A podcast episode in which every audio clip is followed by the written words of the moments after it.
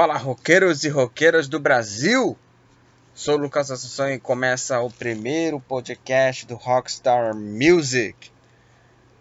Nesse primeiro podcast, nós abriremos o primeiro quadro do Rockstar Music, que é Histórias de Bandas.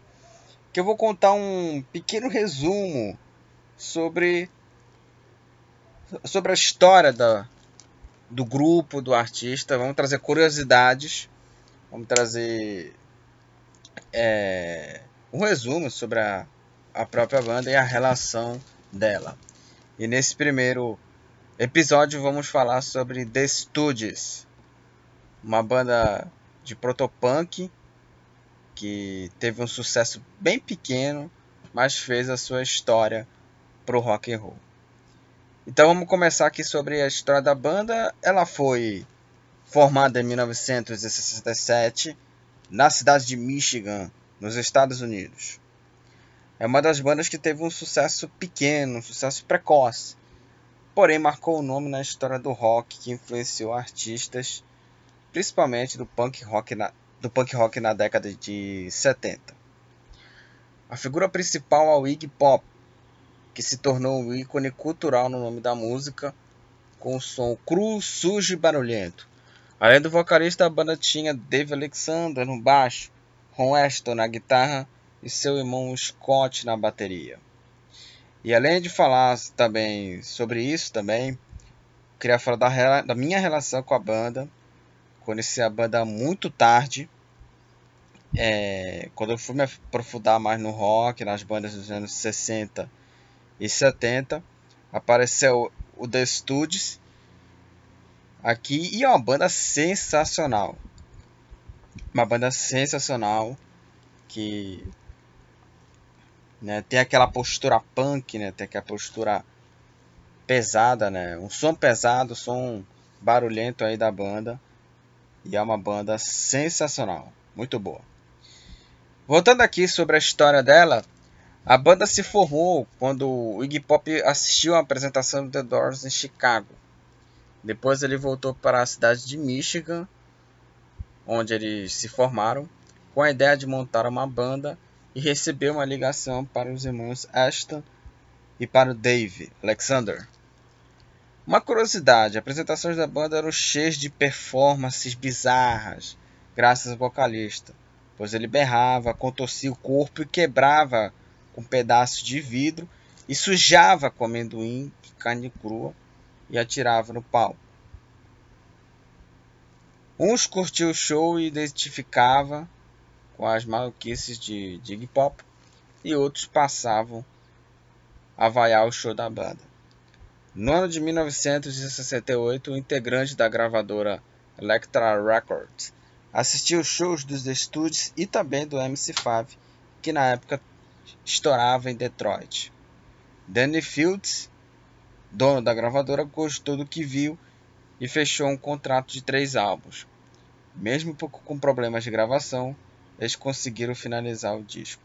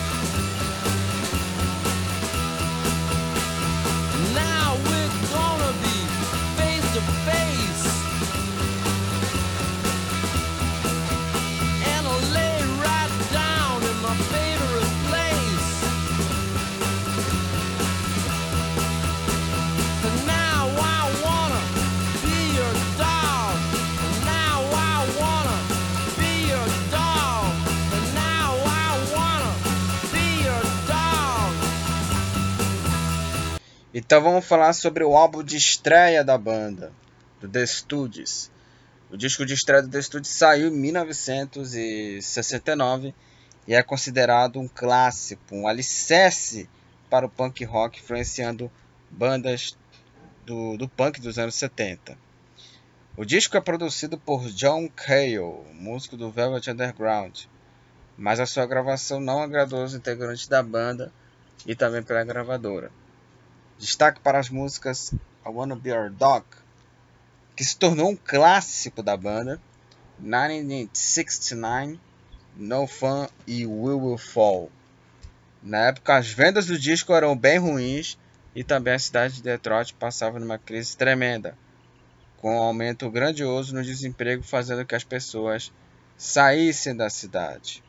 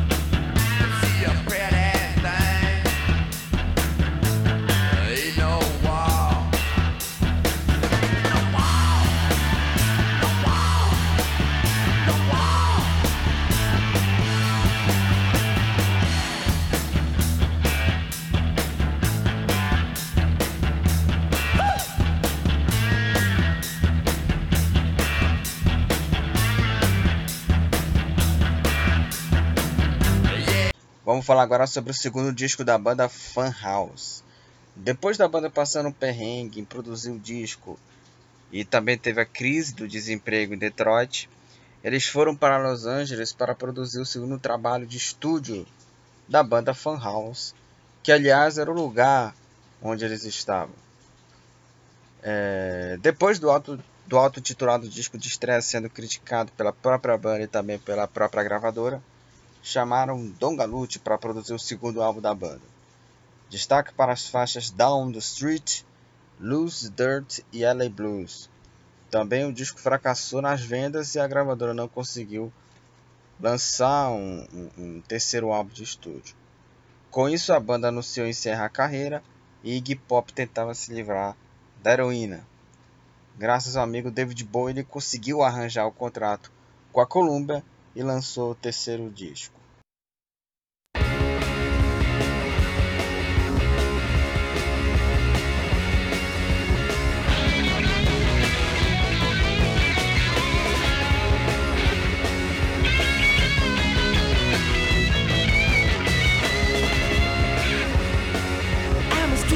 cheetah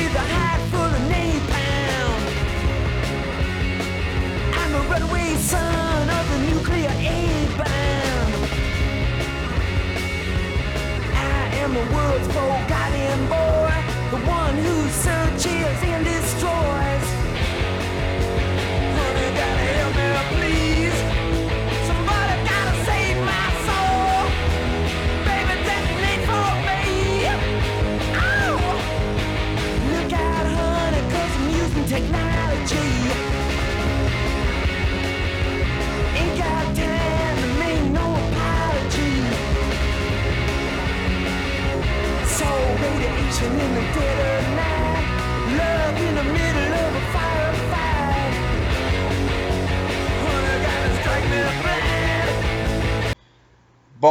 Agora com o nome de Iggy Pop in the Studs, Raw Power foi lançado em 1973.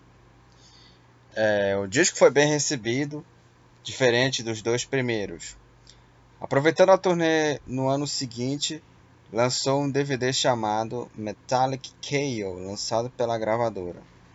Além da além disso, eu vou destacar aqui algumas faixas também do Raw Power, que são a Search and Destroy, Gimme Danger e também a faixa título Raw Power, música sensacional. Depois do lançamento, a banda anunciou definitivamente o seu fim. Iggy Pop partiu para a carreira solo, lançou os primeiros dois discos deles, Lust for Life The Idiot, e continuou a sua carreira solo aí, lançando discos. Ron Aston é, formou várias bandas, como The New Order. O James Wilson foi produtor do vocalista né, do Ron. Né? Stock, é, Scott Ashton, seu irmão, tocou com Fred Smith, guitarrista do MC5. E o Dave Alexander, né, a banda teve sua primeira baixa, que foi a perda do baixista Dave Alexander, que morreu de edema pulmonar aos 27 anos.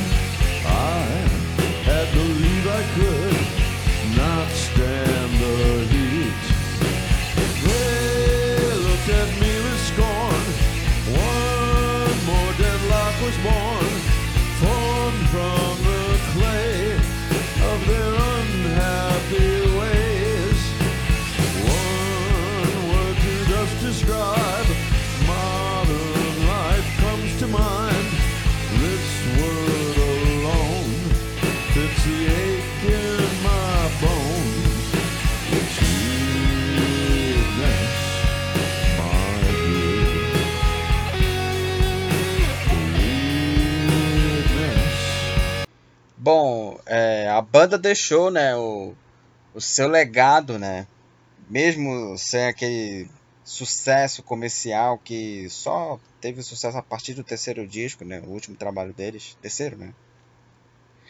E a banda influenciou vários ícones do rock, principalmente na década de 70, porque o punk rock veio ali e influenciou bandas como Ramones, Sex Pistols, The Clash, essas três bandas foram total influenciados pelo The Studios. Ainda a banda lançou, ainda eles lançaram ainda mais dois discos, né, The Wilderness em 2007 e em 2013 lançou o último disco da banda até agora, né, o último disco da banda chamado Ready to Die. Apenas Ziggy Pop, né, está vivo, né, porque o seu o, porque o Ron Aston Morreu em 2009 aos 60 anos, vítima de um ataque cardíaco. O Scott faleceu em 2014 com a mesma forma que morreu seu irmão, também vítima de ataque cardíaco. Ou seja, só sobrou ali o Iggy Pop, só da formação original. E ele afirmou, ele afirmou, né, o Iggy Pop afirmou que ficaria insustentável a continuação da banda, infelizmente pelo visto a gente não vai ver mais o The Studio, só ficou apenas o Iggy Pop, ficou apenas o Iggy Pop, que é uma pena.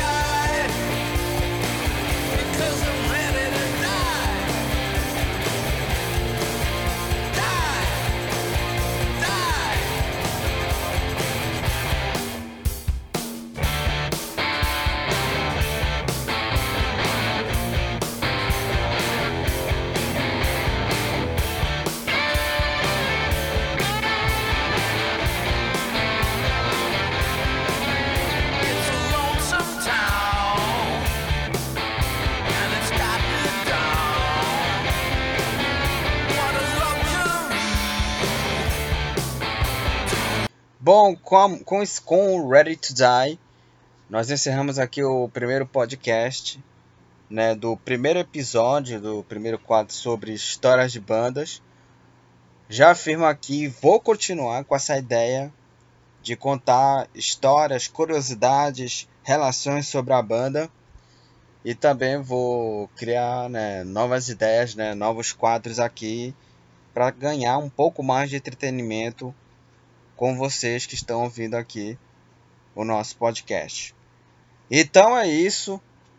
Sigam lá Rockstar Music nas redes sociais. Só tenho a página no Facebook, não tenho Instagram.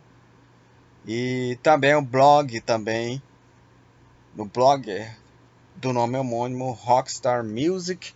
Então até o próximo podcast, galera. E falou!